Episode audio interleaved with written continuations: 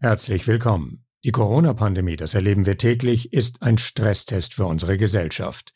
Ängste, Depressionen, Aggressivität machen sich breit, aber im Großen und Ganzen trägt das System noch.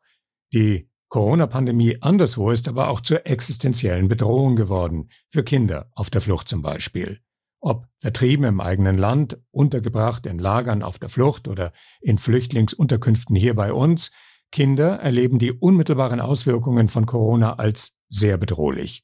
Gut zwei Jahre nach Ausbruch der Pandemie sagt UNICEF, das Kinderhilfswerk der Vereinten Nationen, habe sich ihre Situation in allen Lebensbereichen verschlimmert. Von Armut über Gesundheit und Ernährung bis Bildung, Kinderschutz und psychischem Wohlbefinden. Zeit für ein Gespräch darüber mit einer, die diese Bedrohungen und ihre Folgen sehr genau kennt. Andrea Holz-Darenstedt ist die Leiterin der Kinder- und Jugendanwaltschaft in Salzburg.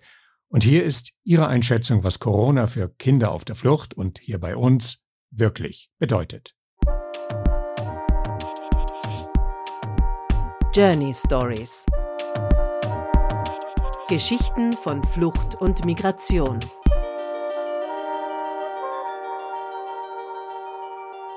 Wir haben ja schon mal eine Episode miteinander gemacht und der Zufall will es, das war im Dezember 19, kurz vor Weihnachten. Jetzt wieder, zwei Jahre später, sitzen wir hier wieder zusammen. Herzlich willkommen, Andrea. Ja, danke für die Einladung und die Gelegenheit, nochmals über äh, Kinder und Jugendliche, geflüchtete Kinder und Jugendliche in Österreich speziell in Salzburg, mit dir darüber sprechen zu können. Wir haben damals in der Beschreibung der Episode gesagt, viele Kinder, ich zitiere das jetzt, erleben Schreckliches vor und während ihrer Flucht, unbegleitet, ungeschützt, unwillkommen.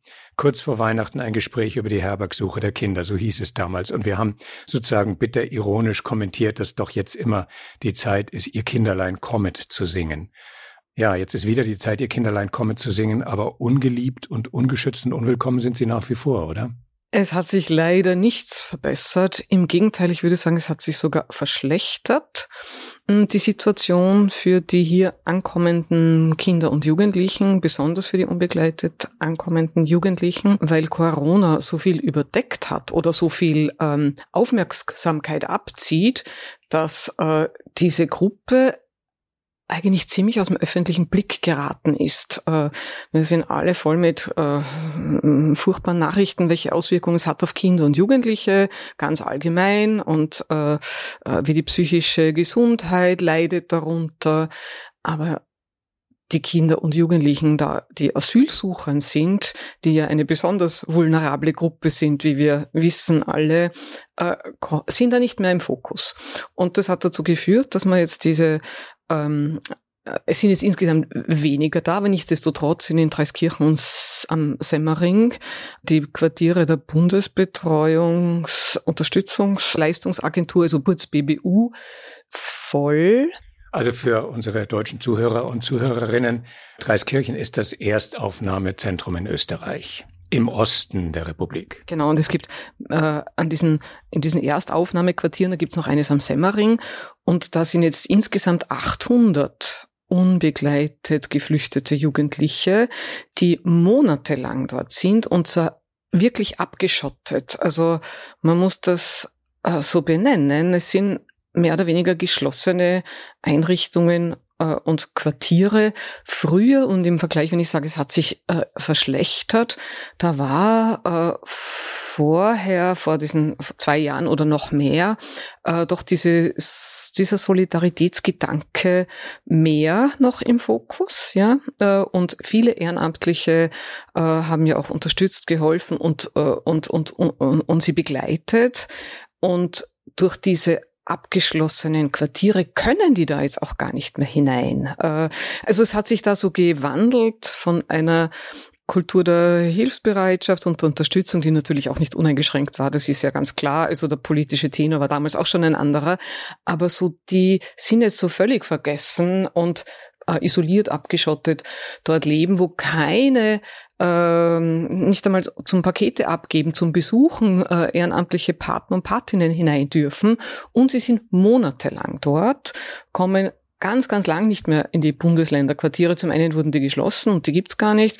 Und zum anderen, und das hängt dann jetzt auch mit Corona zusammen, ähm, äh, hat es geheißen, sie sind deshalb so lange in den äh, in diesen Erstaufnahmemassenquartieren, weil sie in Quarantäne sind, ja. Äh, und zum Schutz der Gesundheit der anderen lässt man sie so lange in diesen äh, in diesen Massenquartieren. Also wenn ich mal jetzt als Vergleich die Situation auf den griechischen Inseln hernehme, auf Samos ist das erste Lager der neuen Generation, das eigentlich eine Art Hochsicherheitsgefängnis mehr ist als ein Aufnahmelager, in Betrieb gegangen. Auf den weiteren Inseln äh, soll das der Fall sein. Und dahinter verbirgt sich der Wille, die Menschen weit weg ähm, im Landesinneren abzuschotten.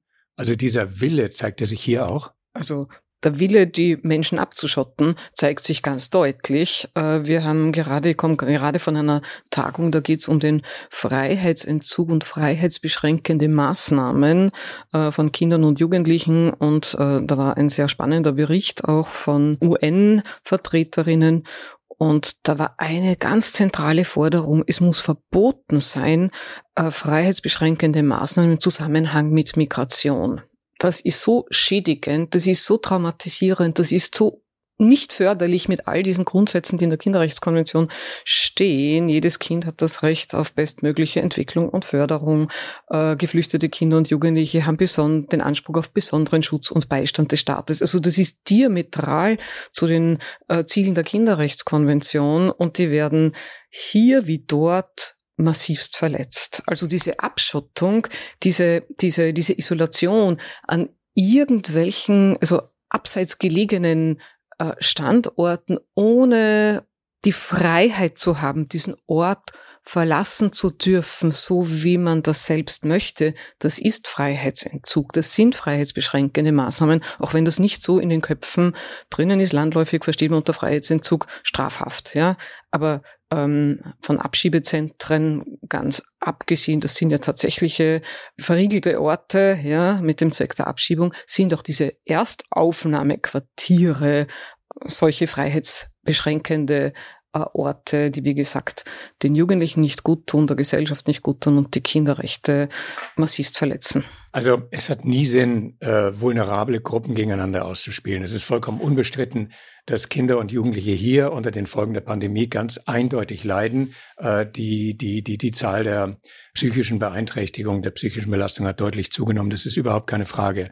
Auf der anderen Seite ist aber auch wahr, dass die Kinder, die du gerade beschreibst, in einer Art und Weise abgeschottet sind, dass ihnen weniger Angebote, weniger Hilfsangebote zur Verfügung stehen. Sie haben ja teilweise auch keine Schulpflicht und wenn sie Schulpflicht haben, dann haben sie kaum Möglichkeit, daran teilzunehmen. Ähm, was sind eigentlich konkreten Auswirkungen im Alltag dieser Kinder und Jugendlichen?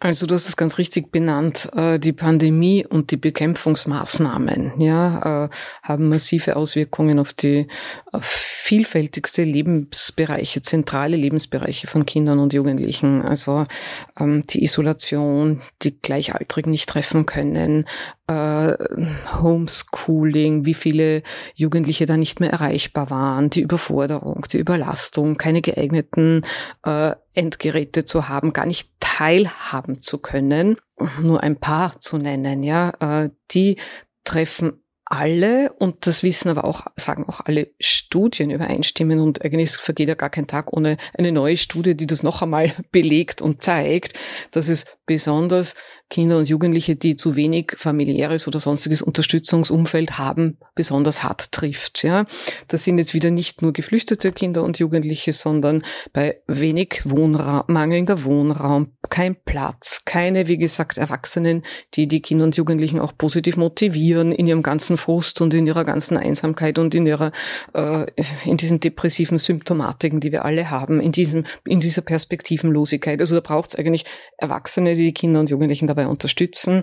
Und ähm, das gilt ganz besonders für die Gruppe, die ohnehin schon schlechtere Rahmenbedingungen vorfindet in Österreich, nämlich die ähm, noch dazu die Sprache, also auch die, diese Information auch oft fehlt. Und am Anfang waren das wirkliche Trigger, äh, diese, dieser Lockdown, es ist Kriegszustand, zu wenig Information, was ist das jetzt? Äh, und es waren ja auch lange Zeit, äh, sind auch falsche, bewusst oder nicht, das sei jetzt dahingestellt, aber auch falsche Informationen ähm, weitergegeben worden an migrantische Menschen, die von Lockdown-Ausnahmen gar nichts wussten, ja, die nicht wussten, dass sie zum Spazierengehen auf die Straße gehen dürfen. Also da äh, ist Mangel. Also um sie genau davon abzuhalten, das zu tun. Um sie genau davon abzuhalten, das zu tun, ist jetzt eine Hypothese, ja. Äh, aber dadurch war es noch einmal verstärkter, weil wenn ich, ich meine, wir alle erleben das ja doch ähm, ganz hautnah und live und direkt, was es heißt, sein Umfeld, sein, seine, seinen gewohnten äh, Alltag nicht leben zu können. Äh, aber wenn ich dann noch dazu die falsche Information habe und denke, es ist per Strafe verboten, überhaupt die Wohnung zu verlassen oder das Quartier zu verlassen, das auch so vermittelt wurde, dann ist es ja noch einmal eine Verschärfung, weil genau deshalb hat man diese Ausnahmebestimmungen geschaffen, um ein bisschen entgegenzuwirken, weil Spazieren in der frischen Luft, das hilft halt einfach, ja. Und wenn das auch weg, wegfällt oder wichtigen Freund zu treffen, auch das ist ja möglich, oder Freundin, ja. Äh, auch das war mit diesen Ausnahmebestimmungen möglich. Auch das wussten sie nicht. Also da hat schon angefangen und dann diese ähm, Freizeitaktivitäten, die ohnehin kaum vorhanden sind, Bildung, wo es schon schwer genug ist, weil du sagst Schulpflicht eben in diesen in diesen Massenquartieren gibt's ja auch die nicht. Also da fehlt es einfach an so vielem, was zur Unterstützung schon von gesund aufwachsenden Jugendlichen notwendig wäre. Also dass das noch einmal äh, gravierendere Auswirkungen hat. Und wenn man dann in Massenquartieren wohnt, noch dazu mit diesen Quarantänebestimmungen zum Schutz der anderen, mussten sie dann viel, viel längere Quarantänezeiten in Kauf nehmen auch und durften auch deshalb das Quartier, das vielleicht eh irgendwo am ADW liegt, nicht verlassen. Also was tun sie eh, das zu verlassen, hm, was tut man, wo geht man hin, ist schwierig. Aber nicht einmal das konnte dann verlassen werden, weil die Quarantänezeiten einfach unglaublich viel länger waren für, als für Kinder, die in Familien oder in familienähnlichem Umfeld aufwachsen. Andrea, da reden wir jetzt über die Kinder, die da sind, die schon da waren und die Corona-bedingt jetzt in der Situation sind, wie du sie gerade so eindrücklich beschrieben hast. Aber wir haben ja noch gar nicht über die Kinder geredet, die, wenn du so willst, noch nicht da sind. Also die sich jetzt im Moment in einem Zustand befinden, wo sie auf der Flucht sind oder wo Flucht oder Migration sie entwurzelt. Und ich habe da die neuen Zahlen von UNICEF. 17 Millionen Mädchen und Buben sind in ihrem eigenen Land ohne Zuhause, heißt es da. Und 31 Millionen Kinder sind derzeit aufgrund der einen oder anderen Ursache auf der Flucht. Und UNICEF sagt, dass Covid-19 Kinder in einem noch nie dagewesenen Ausmaß betroffen hat. Und es sei, heißt es, die schlimmste Krise für Kinder, die UNICEF in seiner 75-jährigen Geschichte erlebt hat. Das haben sie in einem vor kurzem veröffentlichten Bericht ähm, gesagt. Und sie kommt zu dem Ergebnis, dass Covid-19 praktisch alle Fortschritte für Kinder zunichte macht und 100 Millionen Kinder potenziell mehr in Armut stürzt. Also das sind Zahlen, die an der Grenze des Vorstellbaren sind. Also der Punkt Armutsgefährdung, das war auch noch einer, den ich vorher noch nicht erwähnt habe, eben, äh, dass ohnehin belastetere Gruppen oder nicht so gut unterstützte Gruppen wie Kinder in armutsgefährdeten Familien jetzt noch einmal äh, erhöht belastet sind. Umso mehr gilt es jetzt auch wieder für allein flüchtende Kinder und Jugendliche, die äh, noch weniger Chancen haben, irgendwo anzukommen und äh, willkommen geheißen zu werden. Also es sind unvorstellbare, also es, es, es, es tut wirklich in der Seele weh, äh, wenn ich diese ganzen Berichte lese, nicht nur jetzt von UNICEF oder wenn ich denke an alle Berichte, die wir geschrieben haben an den Kinderrechtsausschuss und die Empfehlungen, die an Österreich ergangen sind, das war im März 2020, da war das alles noch auf einem höheren Niveau. Jetzt reden wir wirklich von Überleben teilweise, ja, von nicht von Luxusgütern, nicht von äh, sollte man auch noch verbessern, sondern wirklich von dieser ganz von existenziellem, nämlich äh, was braucht ein Kind zum Aufwachsen? Also also Ernährung, medizinische Versorgung, ein geborgenes Zuhause, Schulbildung, Teilhabe, aber das ist, sind ja fast schon fromme Wünsche ans Christkind.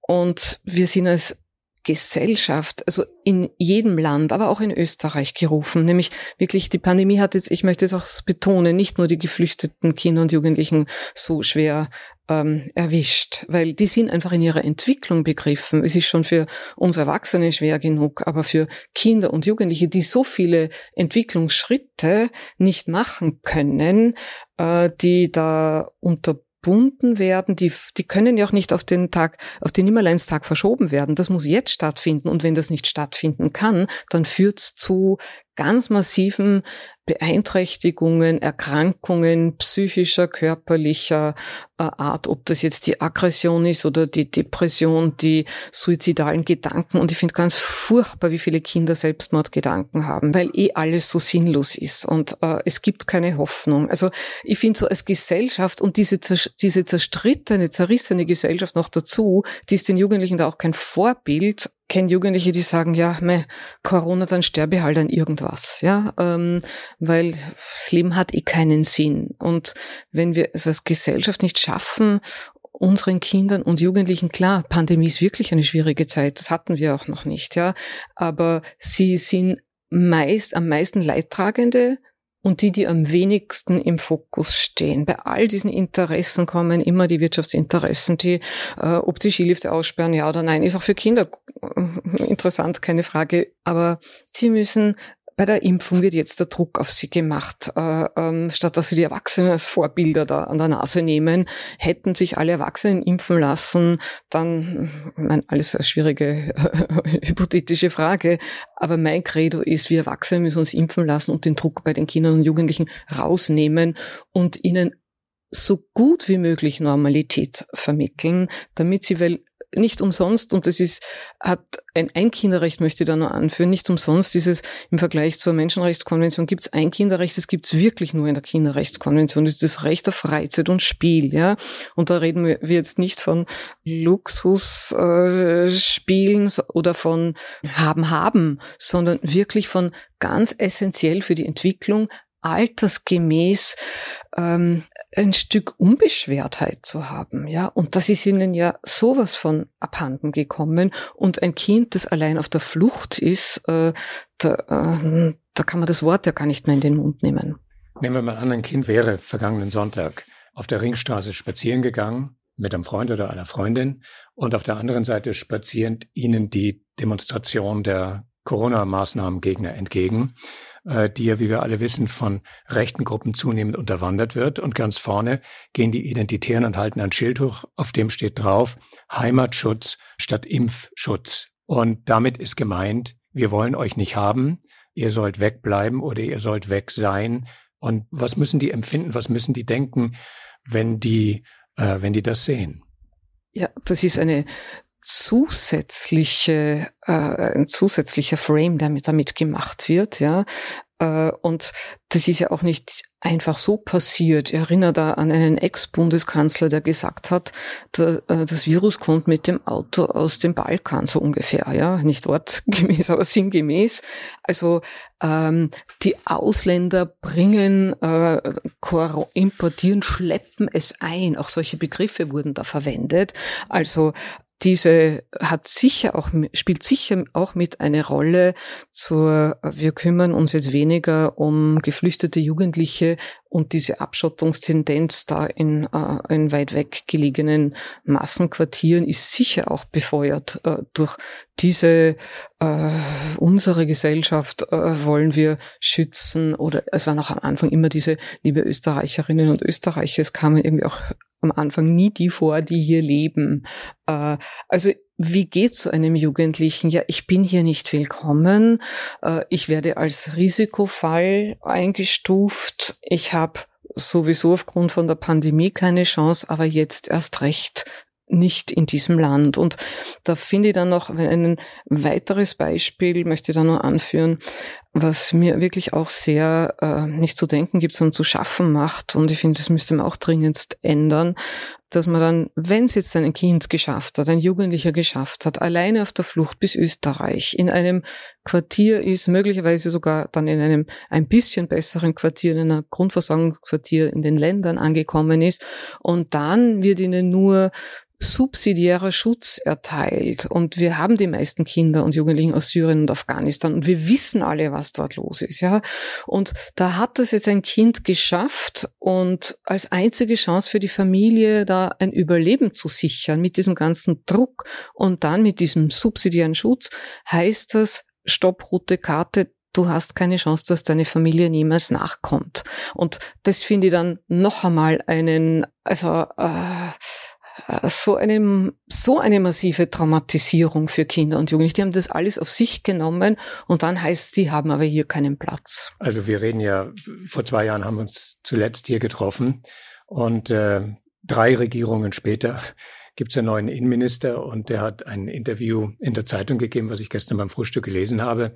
Und da wurde er auf Abschiebung nach Afghanistan angesprochen und hat darauf bestanden, dass die weiterhin thematisiert werden müssen und die Lage werde laufend evaluiert. Er hat ganz klar sich pro Abschiebung ausgesprochen und auf der anderen Seite ist eine kleine Meldung gewesen, genau gegenüber von diesem Gespräch. Da stand drauf, dass 98 Prozent der Afghanen im Moment unter Hungersnot leiden, dass die Taliban die Situation wieder in den Griff kriegen oder können. Das ist eine Situation, in die Abschiebungen nach wie vor stattfinden sollen. Natürlich ist das politisch motiviert, diese Aussage, aber wie sehr muss ich mich abkoppeln von allen Gefühlen der Mitmenschlichkeit, um das öffentlich bekannt zu geben? Gerade in der Weihnachtszeit, und da wären wir wieder bei, oder ihr Kinderlein kommet, äh, ist es unglaublich, äh, dass man mit solchen Aussagen auch punkten kann und politische Stimmungsmache betreiben kann, wenn man gestern die ZIP gesehen hat, ZIP 2. Die Hauptnachrichtensendung im Fernsehen. Welche Hungersnöte die Kinder haben, welche, wie es ihnen so schlecht geht, ist ja auch schon wieder, was für unmenschliche Lebensbedingungen herrschen, ja, und welch Angst und Terror und Schrecken. Also zu sagen, das wird laufend evaluiert. Ich meine, vielleicht ändert sich es in zehn Jahren, aber jetzt, ja.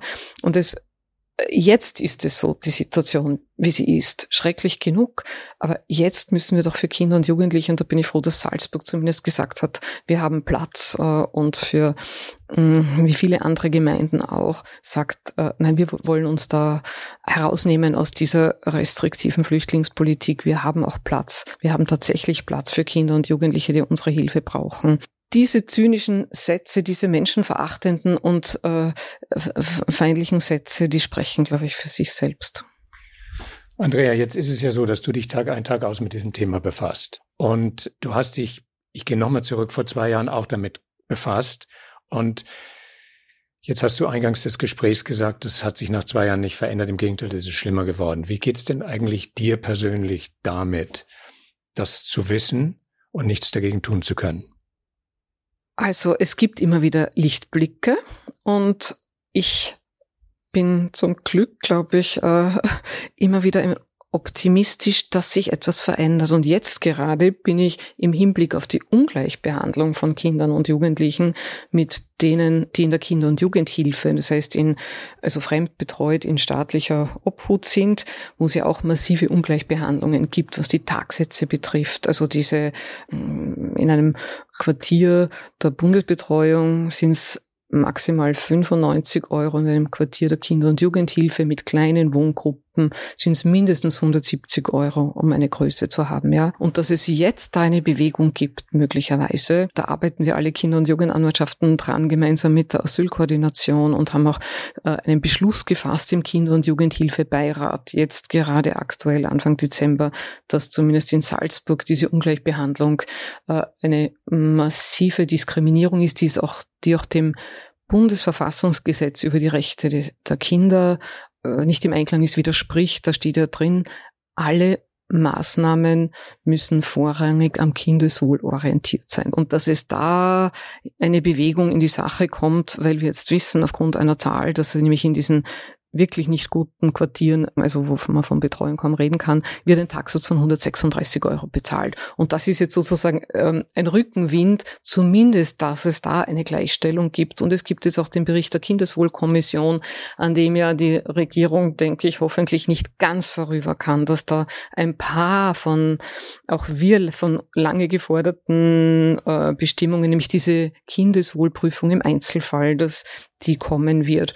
Und Obsorge ab Tag eins, dass alle Kinder und Jugendlichen auch eine gesetzliche Vertreterin, einen gesetzlichen Vertreter bekommen, die in Österreich ankommen. Und ich meine, es ist, das fordert ja auch diese, diese, diese äh, Concluding Observations, die abschließenden Empfehlungen des UN-Kinderrechtsausschusses an Österreich, die sind im März 2020 gekommen. Ein sehr ungünstiger Zeitpunkt. Da waren alle mit der Pandemie beschäftigt, mit der, mit der Covid-19-Krise und hatten nicht wirklich Zeit, äh, diesen Bericht zu lesen. Aber da steht es auch klar, es zwei Empfehlungen drin und in fünf Jahren muss Österreich wieder Rechenschaft ablegen. Na, mittlerweile sind es nur mehr vier Jahre. 2025 muss Österreich wieder Rechenschaft ablegen, welche dieser Bestimmungen umgesetzt wurden und wenn nicht, warum nicht?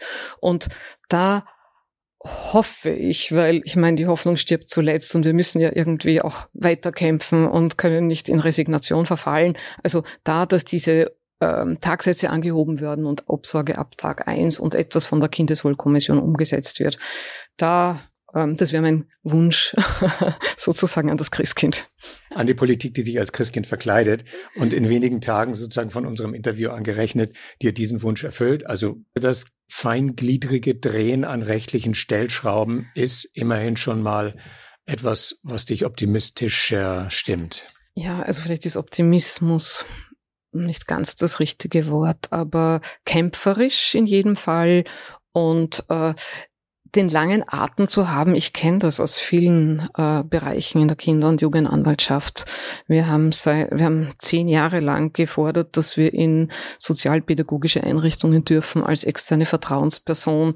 Es ist lange nichts passiert, es wurde abgelehnt und dann nach zehn Jahren gab es einen Skandalfall und das hat dann die Türen geöffnet. Also und jetzt ist es im Gesetz verankert und so sind viele Dinge dann irgendwie äh, ins Leben gekommen oder sozusagen mm, umgesetzt worden. Also den langen Atem, den braucht man jedenfalls. Und wir sind die Letzten, die sagen, es lässt sich nichts machen, sondern wir sind immer dran, Lösungen zu finden und die politisch Verantwortlichen darauf hinzuweisen. Also tut mir leid, du wirst 100 Jahre im Amt bleiben müssen, so wie es aussieht. Also ähm, meine Funktionsperiode endet äh, in gut eineinhalb Jahren, aber ich bin sicher, es wird eine äh, Nachfolgerin, einen Nachfolger geben, der ebenso weiter kämpft wie ich. Und es gibt ja auch Kolleginnen in allen Bundesländern. Also wir bleiben dran, äh, ob es jetzt mich gibt oder nicht in diesem Aber das ist eh knapp der Zwei-Jahres-Rhythmus. Also wir werden vorher noch abschließend nochmal miteinander reden.